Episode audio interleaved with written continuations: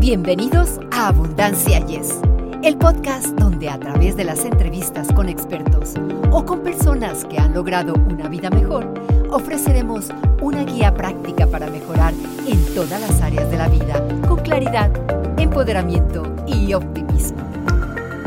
Amigos, ¿qué tal? Esperamos que estén muy contentos. Los acompañamos con mucho gusto yo, Victoria Rich, y mi coanfitrión, Eduardo Rentería, en Abundancia. Yes.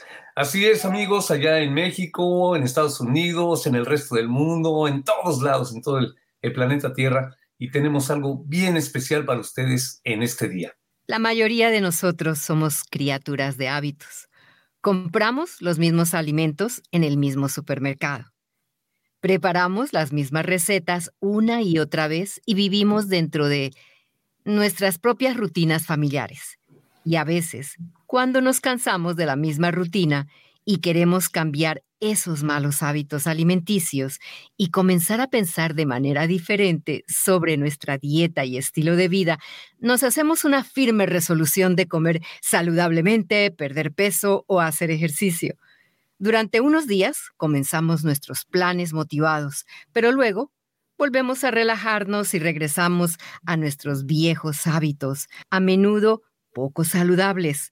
Por eso, acudimos a la dietista nutricionista Sara Jiménez para que nos diga qué podemos hacer para comer más saludable y qué es realmente necesario para cambiar nuestros hábitos alimenticios a largo plazo.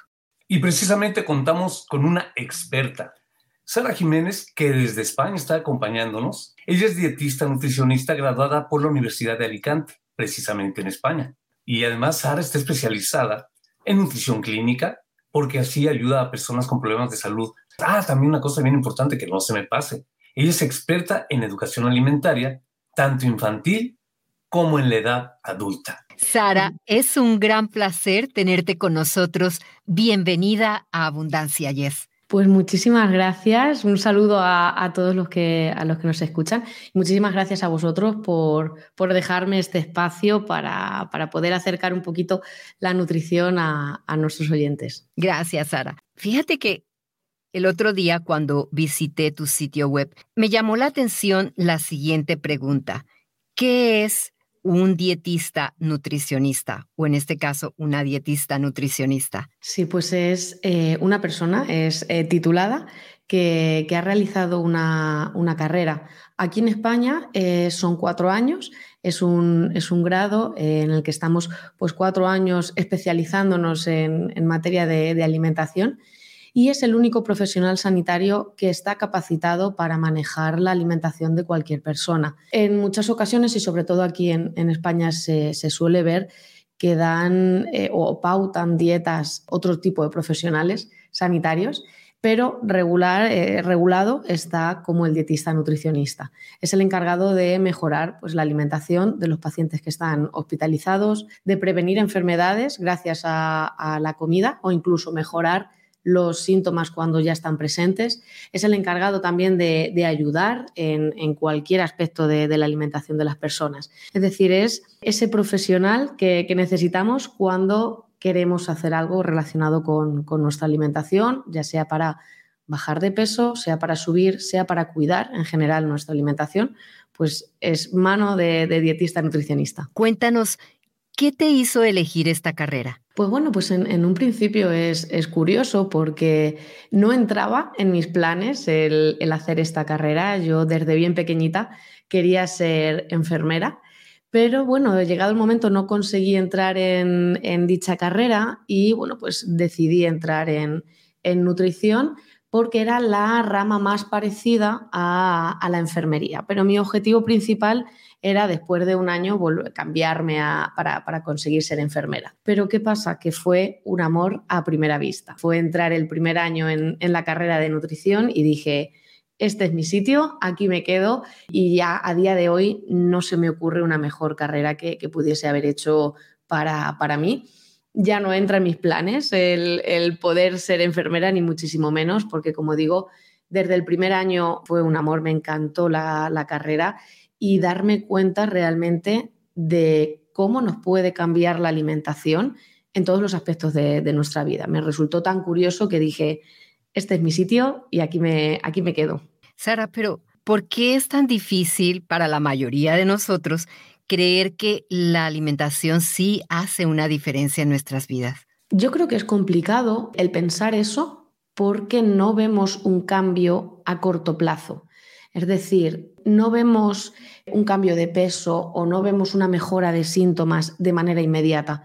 Entonces creo que nos cuesta mucho cambiar esa mentalidad o nos cuesta mucho pensar de la importancia de la alimentación en, nuestras vidas. La alimentación tiene sus efectos, tanto positivos como negativos, a largo plazo. Es decir, si nosotros desde pequeñitos estamos consumiendo bollería, nuestra alimentación no es buena, en ese momento lo disfrutamos, por decirlo de alguna manera. Nos comemos algún tipo de bollería y la disfrutamos porque es muy sabrosa, nos gusta, pero no estamos viendo un efecto negativo en ese momento. El efecto negativo lo podemos ver dentro de años, cuando pueda aparecer una diabetes, cuando pueda aparecer una obesidad y sea más complicado el, revertirlo. Entonces creo que pensar que, bueno, la alimentación no influye tanto, yo creo que es por eso, porque no hay un efecto secundario, tanto positivo como negativo, a corto plazo, sino que es más bien a, largo plazo. Y si pudieras persuadir a las personas a que cambien tres cosas sobre su manera de alimentarse, ¿cuáles serían? E, es una pregunta difícil porque, porque solo escoger tres es, es complicado, pero intentaría sobre todo que, que aumentasen el consumo de, vegetales en, su alimentación. Intentaría que fuera una alimentación basada en alimentos de origen vegetal, como digo, pues eh, frutas, verduras, legumbres, frutos secos. Yo creo que esa sería la primera sin, lugar a dudas. Otra es que reduzcan el consumo de, de productos ultraprocesados. Yo creo que esa es la parte más complicada, sin lugar a dudas porque es muy complicado el, conseguirlo. Pero si reducimos el consumo de esos productos, sí que también vamos a mm, ver muchas mejoras en nuestra, en nuestra alimentación y vamos evidentemente a cambiar esos productos de mala calidad por alimentos que sí que son de, muy buena calidad. Otro de los aspectos que yo también tendría en, en cuenta para intentar que la gente lleve una alimentación saludable es sobre todo que aprendan a hacer una compra saludable. Es la base de, una alimentación saludable. Si, compramos de mala calidad, nuestra alimentación va a ser de mala calidad. Entonces, el intentar eh, persuadir a la gente para que aprendan a identificar productos saludables en el supermercado, a saber cómo nos están vendiendo los productos en, el mercado, pues es, clave. Y yo creo que, esos, esos tres aspectos serían los más importantes para intentar que las personas cambiaran su, su manera de alimentarse. Y fíjate que has dicho una palabra clave, Sara. Dijiste, comer rico. No será difícil para los seres humanos. Decir, bueno, esto está bien rico y sé que no me, no me causa mucho bien a esto que no está tan rico, pero me mantiene sano. ¿Cómo cambiar esa filosofía de vida en los seres humanos? Es, es muy complicado porque desde bien pequeños nos, nos están bombardeando con productos hiperpalatables, es decir, que tienen muchísimo sabor. Entonces, desde pequeñitos ya nos están dando galletas, nos están dando cereales, nos están dando productos que tienen un sabor enorme, es un sabor muy potente. Entonces, evidentemente, pasar después a una alimentación real, una alimentación saludable, que tiene un sabor no neutro, sino su propio sabor, es muy complicado porque evidentemente tanto nuestro paladar, nuestro sabor, como nuestro cerebro está muy acostumbrado a sabores muy potentes. Entonces, darle un, alimento que tiene un sabor más neutro, que tiene su propio sabor, nos choca. Dice eh, nuestro cerebro, oye, yo prefiero antes darme un, alimento o tomarme un alimento que tiene un sabor muy, muy, muy grande. Como por ejemplo decir, pues mira, esta mañana nos vamos a dar un paseo por la ciudad en un Ferrari. Y luego después, eh, por la tarde, nos vamos a dar una vuelta en un coche de hace 80 mm, años. Pues evidentemente vamos a pensar, oye, pues yo iba más cómodo, iba más feliz esta mañana en el Ferrari, porque es un coche muchísimo mejor. Pues con esto pasa igual. Si a nuestro cerebro nos lo hemos acostumbrado a sabores muy potentes, darle un sabor más neutro es muy complicado. Evidentemente, no imposible, porque se puede hacer. Lo primero, para no acostumbrar al cerebro a esa necesidad de sabores potentes, hay que empezar desde la infancia, indudablemente, porque en el momento en el que no le damos esos productos a, a los niños, los niños no se van a acostumbrar a ello. Pero si ya somos adultos, en los que ya sí que estamos acostumbrados a ese sabor, a esos productos, el pasar a una alimentación saludable, como digo, es un poco más complicado, pero no imposible. Lo primero que hay que tener muchísima motivación, eso lo primero, muchas ganas de, hacer el cambio, pero también cambiar la mentalidad y pensar que comer sano no es aburrido y no es insípido. Cuando nos viene la, la, palabra o pensamos en la palabra dieta o en alimentación saludable, pensamos en una triste ensalada y una pechuga de pollo a la plancha y ya está. Eso es insípido, es aburrido y, como comentaba Victoria al principio, pues hace que estemos dos, tres semanas llevando esa alimentación saludable, pero luego ya nos aburrimos, porque, ostras, eh, comer así todas las semanas, tremendamente aburrido. Entonces, hay que quitarnos de la cabeza esa mentalidad. Comer sano no es aburrido y nos da un abanico de posibilidades enorme y realmente cuando reducimos el consumo de productos que están muy cargados de azúcar, ese umbral de sabor que nosotros tenemos, esa potencia que nosotros notamos de sabor, disminuye y llega un momento en el que la fruta nos está muy dulce, la verdura nos está también muy buena. Evidentemente hay que cambiar o hay que variar el tipo de cocción, el tipo de preparación para que tampoco resulte aburrida. Pero si vamos reduciendo unos y aumentando, potenciando otros, nos vamos a dar cuenta de que se va a disfrutar mucho más esa comida saludable. Aunque en un principio o al, comienzo de, de empezar a llevar una alimentación saludable, al comienzo nos cueste mucho pensarlo, decir, uff, me va a resultar muy difícil quitarme las galletas, por ejemplo, de por la mañana, realmente con, ganas, con motivación y, haciendo buenas elecciones y haciendo que la alimentación no sea aburrida, realmente se consigue y se consigue saborear mucho la comida saludable. Ya regresamos después de esta breve pausa. Radio Ritmo Latino, el señor Oronia, te invita a ver su programa Ni Reinas ni Cenicientas, creado por y para las mujeres, todos los miércoles a las 9 de la noche en las plataformas de Facebook y YouTube. Radio Ritmo Latino. Dos de los problemas de salud más comunes en la actualidad son la diabetes y la presión arterial alta. ¿Cuáles son tus sugerencias para manejar estas condiciones? Pues bueno, lo, primero, antes de nada, es, importante saber que cada diabetes o cada eh, presión alta en cada persona es totalmente distinta y es importante personalizar en cada momento la alimentación y, el tratamiento nutricional a llevar a cada, a cada, persona. Pero de manera general, lo primero es, o, lo que yo le hago ver a, a los pacientes con estos problemas de salud, es que identifiquen qué alimentos son los que son más perjudiciales para, tales problemas de salud. Y una vez aprendido esto, es importante, como he comentado antes, hacer una compra saludable, saber qué productos y qué alimentos son recomendados para, consumir dentro del supermercado.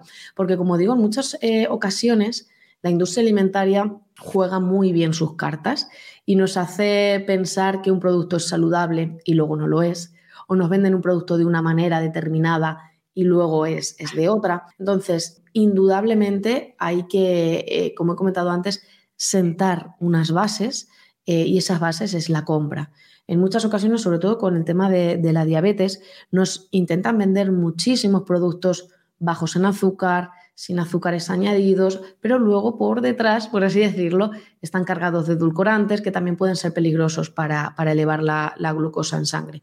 Entonces, es una base indispensable el, aprender a hacer esa compra. E indudablemente, pues luego aumentar ese consumo de vegetales todos los días, como, como he comentado, no solo de frutas y verduras. Cuando hablamos solo de, vegetales, solo nos viene en mente la fruta y la verdura, pero también hay que aumentar el consumo de legumbres, de frutos secos, de semillas, de cereales integrales de, calidad y con ello vamos a, cubrir gran parte de la nutrición tanto en diabetes como con, con la presión elevada. Evidentemente, como he dicho antes, es importante personalizar en cada momento a, cada persona y cada problema de, salud, ya no solo por el nivel de a lo mejor de glucosa que tiene en sangre o el nivel de presión que pueda tener diaria, sino también teniendo en cuenta gustos, teniendo en cuenta también los hábitos del día a día, si practica o no ejercicio.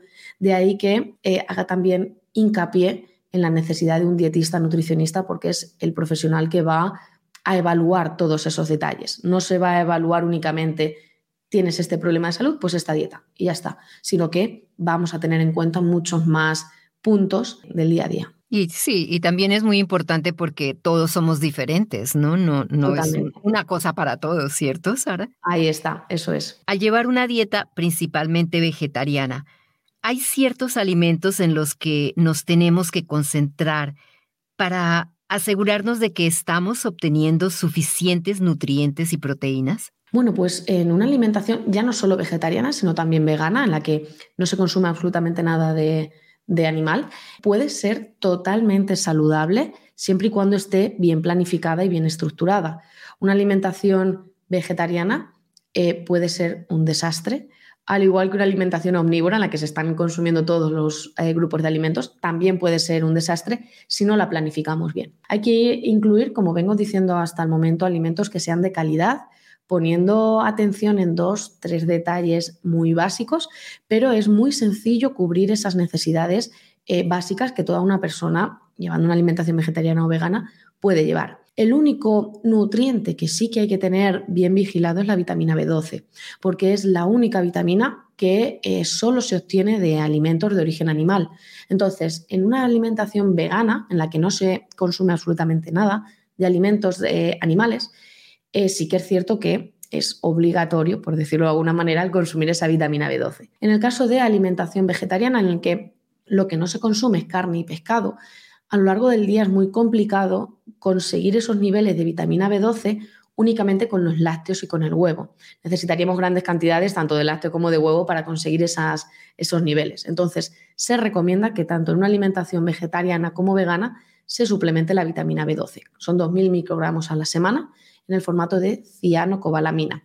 Hay diferentes formatos, por decirlo de alguna manera, pero la cianocobalamina es el, suplemento o el formato que más está estudiado, que no tiene efectos secundarios y que mejor se absorbe. Entonces, como digo, bien estructurada la alimentación vegetariana, atendiendo a ese consumo de vegetales, poniendo atención también en las legumbres, que sería la fuente principal de proteínas en, este tipo de alimentación, y teniendo en cuenta la estructura de cada menú, y evidentemente suplementándonos con la vitamina B12, una persona vegetariana no tiene por qué tener o presentar ningún tipo de déficit y bien estructurada es totalmente saludable. Y está bien cuando compras estos ah, productos en la tienda que vienen en polvo, que dice proteína, ¿está bien? Pues siempre va a depender de qué producto compremos. Eh, hay los típicos polvos que normalmente o se suelen relacionar con, los deportistas. Si es proteína aislada, no hay problema en consumirlo. Evidentemente, siempre y cuando seamos personas deportistas.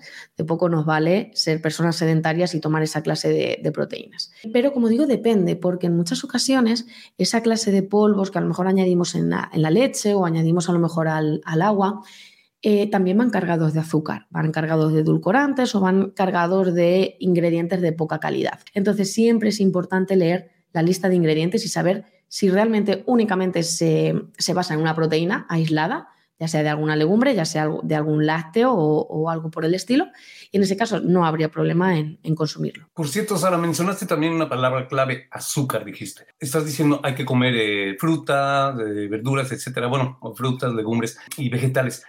Mm, ¿El azúcar que viene en la fruta no sería contraproducente a lo que nos estás diciendo o es posible comer cualquier fruta con el nivel de azúcar que tenga? Pues podemos comer cualquier tipo de fruta, la que más nos apetezca y si es de temporada muchísimo mejor. Antes de nada hay que diferenciar dos tipos de azúcar que podemos consumir. Está el azúcar libre y el azúcar que está presente de manera natural en el alimento. El, el azúcar que está presente de manera natural ha salido de la naturaleza al uso, tal cual. El azúcar libre está en productos que el ser humano ha hecho. Es decir, el ser humano la ha puesto en ese producto. Y a fin de cuentas, a, grandes rasgos, al final sí que es glucosa, tanto de la fruta como de, por ejemplo, una bollería. Pero la diferencia enorme es en cómo nuestro cuerpo está actuando frente a determinado tipo de azúcar. Me explico. Yo, por ejemplo, cuando me como cualquier tipo de bollería cargadísima de azúcar, su composición nutricional es azúcar, harinas de muy mala calidad y grasas también de muy mala calidad. Ese azúcar, como digo, está libre, está viajando sola. cuando yo me lo tomo, ese azúcar pasa a la sangre de una manera muy veloz, muy rápida. Eso nos provoca un pico de glucosa en sangre, es decir, nos sube el azúcar en sangre. Ese pico o esa elevación tan grande de glucosa hace que nuestro cuerpo libere un torrente de insulina, porque al ser tan grande liberamos muchísima cantidad. Al liberar tanta cantidad de insulina, baja muy rápido ese azúcar. Esa bajada de azúcar hace que nos apetezca otro poquito de dulce, otro poquito de azúcar y a lo mejor nos comemos otra galleta. Esa galleta lo que hace es que nos vuelve a subir el azúcar en sangre y nos vuelve a bajar porque volvemos a, a liberar insulina. Esas subidas y bajadas tan constantes, tan repentinas, tan grandes, es lo que a la larga, entre otras cosas, nos puede provocar una diabetes. ¿Qué pasa con el azúcar de la fruta? Pues ya sea un plátano, sea eh, un dátil, uvas, que son así los más criminalizados en el caso del azúcar. Cuando yo me estoy comiendo un plátano, por ejemplo, una banana, no estoy tomando solo azúcar, estoy tomando una matriz alimentaria compuesta por muchos nutrientes. Tenemos el azúcar, indudablemente, que es la fructosa, es el azúcar de la fruta. Tenemos la fibra, tenemos vitaminas, minerales, tenemos agua, es decir, es un conjunto de nutrientes que evidentemente cada uno hace su función. Pero cuando yo me como ese plátano, esa banana, la fibra, además de todo lo que todo el mundo conoce de que nos ayuda a ir mejor al baño, la fibra lo que hace es que regula la entrada de glucosa en sangre. ¿Qué quiere decir esto? Pues esa fibra coge al azúcar, a la glucosa que tenemos o la fructosa de, la, de la fruta, perdón, y la pasa al torrente sanguíneo, la pasa a la sangre de una manera muy paulatina, muy tranquila, muy despacio. Entonces mantiene estables los niveles de glucosa en sangre. No nos provoca ese pico, esa subida de glucosa y luego posteriormente una bajada. No lo mantiene estables. Entonces, ya no es que evidentemente, como digo, al fin de cuentas absorbemos glucosa, sino es la gran diferencia en cómo el cuerpo está actuando frente a esa glucosa. Entonces, hay una gran diferencia al azúcar que podemos tomar a través de la fruta, podemos tomar a través de la verdura o podemos tomar a través de una legumbre, al azúcar que podemos tomar a través de un donut, a través de cualquier tipo de bollería cargada de azúcar. Es el cómo el cuerpo está actuando. Muy interesante, Sara. Hay muchas personas que están luchando para bajar de peso y que sienten que simplemente no pueden hacerlo. ¿Cuál sería tu consejo? Pues bueno, lo primero, indudablemente, sería en que no se fijen solo en el peso. El peso no es el único indicativo de que estamos haciendo bien o no las cosas. El peso nos puede dar, como siempre digo, las mayores alegrías, pero también las mayores tristezas o las mayores rabias, porque cuando no vemos el número que nos gustaría, nos entra ansiedad, frustración, ganas de abandonar una alimentación saludable. Entonces, realmente el peso nos puede dar cosas positivas, pero también negativas. Pero es que además el peso varía muchísimo, ya no solo a lo largo de la semana o el mes, sino a lo largo del día. A medida que va pasando el día, nosotros vamos comiendo, vamos bebiendo agua, nos inflamamos, tenemos muchos más gases, pero básicamente porque estamos hablando, el hecho de estar hablando genera eh, también gases o tragamos eh, más aire y eso hace que nosotros aumentemos de, de peso. Además, el peso también varía por muchísimas razones, como por ejemplo puede variar em, eh, dentro del mismo mes, en el caso de las mujeres, por su periodo menstrual. Cuando tenemos la menstruación, cuando estamos ovulando, el peso varía mucho porque existe una mayor retención de líquidos, existe un mayor depósito de grasa, pero es que también el peso varía incluso cuando estamos haciendo deporte. Entonces, yo siempre hago mm, referencia o hago mucho hincapié en que el peso es un dato más, que podemos tenerlo en cuenta indudablemente para hacernos una idea más o menos de, cómo estamos, pero no es el único ni el más importante. Yo lo que siempre hago referencia en, consulta es a los pequeños detalles que, nos suelen rodear en nuestro, en nuestro entorno, para saber realmente si esa alimentación saludable está teniendo efectos positivos o, negativos. Que siempre hago ver a mis pacientes, por ejemplo, para conseguir ver si estamos haciendo o consiguiendo esos objetivos que nos estamos estableciendo, es, por ejemplo, ver cómo nos sienta la ropa, ver si la ropa está más holgada, si la ropa nos, eh, está más estrecha, si nos está pequeña, si es grande. También podemos o tenemos que fijarnos si podemos subir las escaleras de casa sin fatigarnos o si estamos más ágiles o si tenemos más o menos volumen, si esta semana nos encontramos más ligeros, si tenemos más energía. Estos factores son muchísimo más fiables que el propio peso. Un ejemplo, si yo, por ejemplo, me, lo invento, peso 60 kilos, yo me levanto por la mañana y me bebo una botella de agua de 2 litros, Después me vuelvo a pesar y voy a pesar cerca de 62 kilos. Eso no significa que a mí el agua me está engordando, ni muchísimo menos.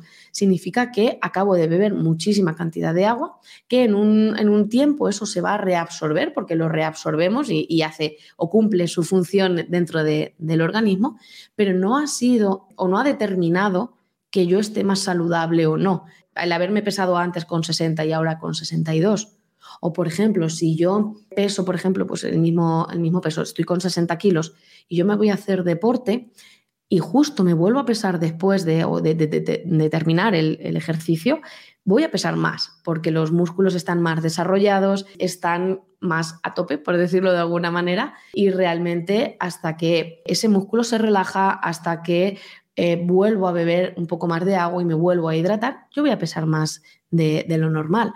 Entonces, el peso, como siempre digo, es un dato más que podemos tenerlo en cuenta, pero no es el único ni el más importante. Ahora dinos, ¿qué piensas sobre el ayuno como técnica dietética? Bueno, pues es, es una estrategia que, que, es bastante buena, que yo suelo, ya no solo personal, sino también en, en pacientes, suelo llevarla a cabo y realmente es muy buena, tiene bastantes beneficios, puede ayudar a bajar de peso porque indudablemente ingerimos menos cantidad de calorías, Ayuda también a controlar los niveles de, insulina y a la larga también nos puede ayudar a, controlar o a prevenir una diabetes.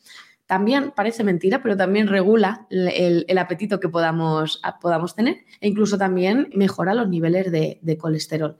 Pero evidentemente dentro de todos esos beneficios que pueda tener, únicamente la recomiendo a personas que pueden hacerlo y que de verdad les sienta bien y que pueden, como digo, llevarlo a cabo, porque no todo el mundo puede hacerlo. Hay personas que no pueden o que no quieren dejar de comer durante tanto tiempo porque o no les gusta estar tanto tiempo sin comer o se pueden marear, se pueden sentir débiles. Entonces, en esos casos sí que no la recomiendo. No es una estrategia indispensable para, para conseguir bajar de peso, es una estrategia interesante que, dependiendo de qué persona la lleve o no a cabo, pues sí que la puedo recomendar o no. Pero como digo, es una eh, estrategia que siempre se debe de hacer bajo una supervisión de, un dietista nutricionista, porque así vamos a conseguir los, los niveles o los nutrientes necesarios a lo largo del día. Evidentemente, vamos a estar muchas horas sin comer, pues las horas en las que sí que podemos comer hay que tener unas comidas establecidas o saber qué tipo de comida es más recomendable para conseguir esos nutrientes. Evidentemente, de poco vale que hagamos una eh, estrategia como el ayuno intermitente para conseguir objetivo de bajar de peso, si luego vamos a romper el ayuno con una hamburguesa de, una comida rápida. Entonces, evidentemente hay que saber qué comer eh, en el momento en el que estamos comiendo y eso pues el dietista nutricionista es el mejor para, para asesorarnos. Y tiene que ser así, Sara, porque fíjate, hay algo que, mencionaste también, me, me interesó mucho. Dicen por ahí, yo creo que tú lo sabes, que el desayuno es eh, la, principal, la principal comida que debemos hacer las personas, ¿verdad? Temprano. Pero al mismo tiempo dices, si ayunas, no estás haciendo ese, ese, ese alimento. ¿No se contradice un poquito? Bueno, con el tema del ayuno, podemos no hacer el desayuno y que es la primera comida del día sea a mediodía, o también podemos aprovechar la cena. Hay, por ejemplo, personas que sí que quieren hacer ayuno pero es la típica persona que, dice, mira, yo me tengo que levantar y lo primero que tengo que hacer es comer algo, porque yo me levanto con mucha hambre, yo necesito comer algo. Pues evidentemente el desayuno no hay que quitarlo, pero sí que podemos quitar la cena. Entonces la última comida que sea por la tarde, por ejemplo, o 3, 4, y ya aprovechamos toda la noche para hacer ese ayuno y ya nos levantamos y desayunamos. Eso se puede hacer en, ese sentido si no queremos eliminar el desayuno. Pero en base a la frase que siempre se ha dicho de que hay que comer, o en el caso del desayuno, que es la comida más importante del día, depende para quién y en qué momento. No hay una comida ni más importante ni mejor que ninguna otra. Hay que adaptarnos a la situación. Por ejemplo, si vamos con esa mentalidad de el desayuno es la comida más importante del día, pero nosotros pensamos, ostras, es que yo me levanto y no tengo apetito, no me apetece comer, si como algo me sienta mal, pues en ese caso el desayuno no es lo más importante para ti, a lo mejor para ti lo más importante es a mediodía, la comida principal. Es cierto que, bueno, pues siempre nos han dicho que hay que cargar de energía el desayuno para llegar todo el día a rendir bien, tanto en el colegio como, como en el trabajo, pero siempre ha sido a raíz de que hay que comer cinco veces al día. Tenemos la inmensa suerte de poder comer cinco veces al día cuando no nos hace falta. El cuerpo es una máquina perfecta de adaptación que se adapta a todo lo que, lo que queramos. Es decir, si nosotros queremos comer cinco veces al día porque nos apetece, porque podemos, porque bueno, mi trabajo o mis estudios me lo permiten, el, parar a media mañana y comerme algo, podemos hacerlo cinco veces sin problema. También podemos o nos puede dar el caso de decir, oye, pues es que yo me levanto por la mañana, como he comentado antes, no tengo apetito, no me apetece comer y yo prefiero hacer la primera comida pues un poquito más avanzado en el día. Y voy a hacer en lugar de cinco, voy a hacer tres no pasa absolutamente nada, siempre y cuando sea alimentación saludable y vamos a cubrir esas necesidades nutricionales. Entonces, no es la comida más, más importante del día, no tiene ni más ni menos importancia que el resto de comidas. De poco vale, por ejemplo, que hagamos un desayuno muy grande, muy bueno, nutricionalmente hablando, si luego el resto de comidas las estamos haciendo con un valor nutricional pésimo. Estamos, como digo, pues comiendo una pizza, estamos comiendo hamburguesas, estamos tal. En ese sentido, de poco me vale que hayamos desayunado muy bien. Y todo lo contrario, es yo prefiero incluso a lo mejor hacer un desayuno un poco más ligero y hacer una media mañana o la comida, el almuerzo que sea un poquito más, más contundente. También funciona todo esto en base a la cultura, a la cultura que tengamos en cada país. Por ejemplo, aquí en España, la comida más contundente, la más grande, se hace siempre a mediodía, es el, almuerzo.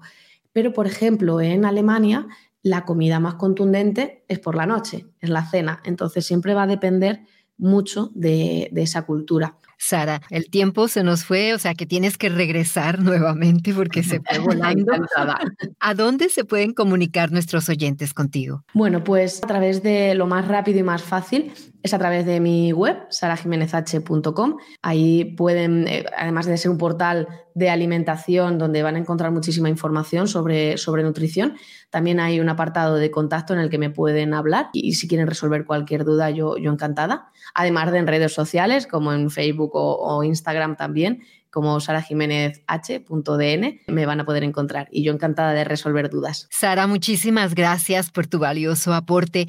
Hemos aprendido, bueno, muchísimo y recuerda que esta es tu casa para cuando quieras regresar nuevamente. Muchísimas gracias, de verdad, para, por cederme este, este espacio y encantada para volver a, regresar a vosotros. Pues sí, muchas gracias, Sara. Ya aprendí bastante y espero, espero que no necesito bajar de peso, pero sí necesito nutrirme bien. Y como lo dijiste al principio, no es tanto el peso, sino la nutrición, que estés sano, que no tengas los problemas de una mala alimentación yo creo que ese es el aporte que nos diste hoy, toda la información que nos diste. Muy valiosa. Muchísimas gracias. A vosotros. Amigos, definitivamente tener una buena nutrición basada en hábitos alimenticios saludables es esencial para que puedan mantenerse saludables, activos y vivir una vida más larga y abundante. Y bueno, llegó el momento de despedirnos esperando que hayan disfrutado de esta entrevista.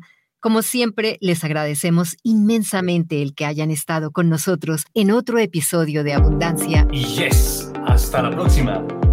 Para ustedes que están escuchando Abundancia Yes, realmente nos apoyan si pueden suscribirse en Apple Podcasts o Spotify y déjenos sus comentarios. Así nos ayudan a llegar a más personas y por ende a unirnos más y a vivir una vida mejor y con abundancia Comparta este podcast.